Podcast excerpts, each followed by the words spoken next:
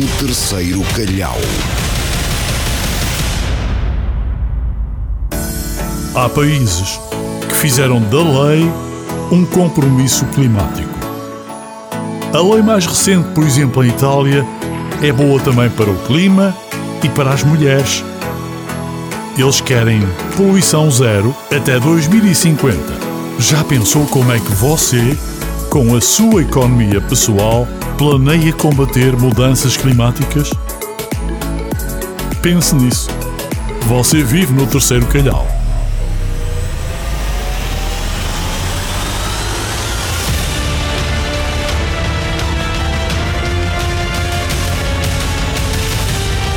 do terceiro calhau.